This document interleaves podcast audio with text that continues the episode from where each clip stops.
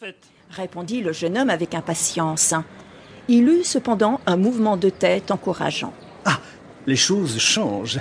C'est vous, jeune homme, qui me rappelez l'affaire comme si j'étais un gamin négligent. Décidément, je perds la raison. Dites-moi franchement, comment vous apparais-je dans mon humiliation Le jeune homme rougit et garda le silence. Permettez-moi une question franche.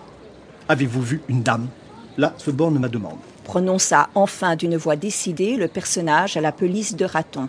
Une dame Oui, une dame. J'avoue que beaucoup de dames ont passé. Évidemment. Proféra l'étranger mystérieux avec un sourire amer. Je brouille tout et ne vous demande pas ce que je voulais. Excusez-moi. Je voulais savoir si vous aviez vu une dame en manteau de renard et capeline de velours sombre avec voilette noire. Non, pas de dame pareille. Je ne crois pas en avoir vu. Oh, dans ce cas, je m'excuse. Le jeune homme voulut questionner l'inconnu, mais celui-ci disparut de nouveau, laissant abasourdi une fois encore son auditeur. Oh, que le diable l'emporte pensa le jeune homme en béquécha, visiblement irrité. Dans un geste de dépit, il releva son col de castor et se remit à arpenter le trottoir, passant non sans prudence devant la porte de la demeure aux nombreux étages. La colère montait en lui.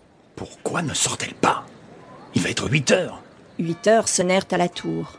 Ah, que le diable vous emporte à la fin Excusez. Excusez-moi aussi, mais vous vous êtes fourré dans mes jambes d'une manière qui m'a effrayé. Proféra le passant qui fronça les sourcils et s'excusa encore.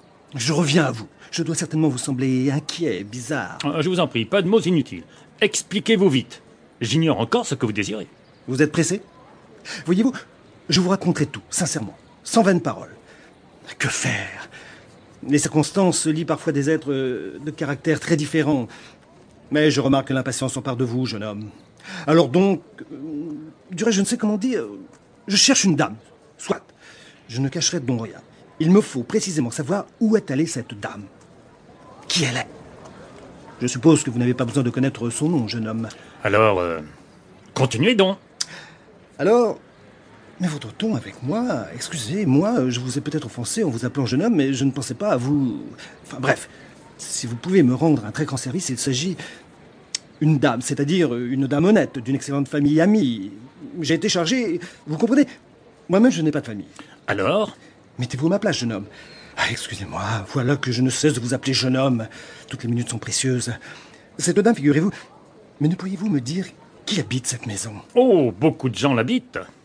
Évidemment. Vous avez parfaitement raison. Prononça le monsieur à la pelisse de raton, riant un peu pour garder les apparences. Je sens que je m'embrouille légèrement. Mais pourquoi prenez-vous ce ton Vous voyez bien que j'avoue sincèrement que je m'enfonce et si vous êtes un homme arrogant... Ah, vous m'avez vu suffisamment humilié. Je parle d'une dame de conduite honnête, c'est-à-dire de mœurs légères. Excusez, je m'enfonce. Comme si je parlais littérature. Vous comprenez On invente un Paul de Coq, un romancier léger, et le malheur vient de Paul de Coq, voilà. Le jeune homme jeta un regard plein de commisération sur le bourgeois à la pelisse de raton, qui avait l'air complètement égaré et qui, silencieux, le fixait avec un sourire stupide, saisissant d'une main tremblante, sans aucun motif, le pan de son par-dessus. Vous voulez savoir qui habite ici demanda le jeune homme qui recula légèrement. Vous avez dit que les locataires étaient nombreux. Je sais que Sofia Ostafievna, notamment, habite ici. Le jeune homme prononça ces paroles dans un murmure et comme avec un sentiment de pitié. Vous voyez bien Vous voyez que vous êtes au courant, jeune homme. Oh, je vous assure que non, je ne sais rien. Je viens d'apprendre par la cuisinière qu'elle vient ici. Mais vous n'y êtes pas, car ce n'est point chez Sofia Ostafievna. Elle ne la connaît pas. Non Alors, pardon. Évidemment, tout cela ne vous intéresse pas, jeune homme.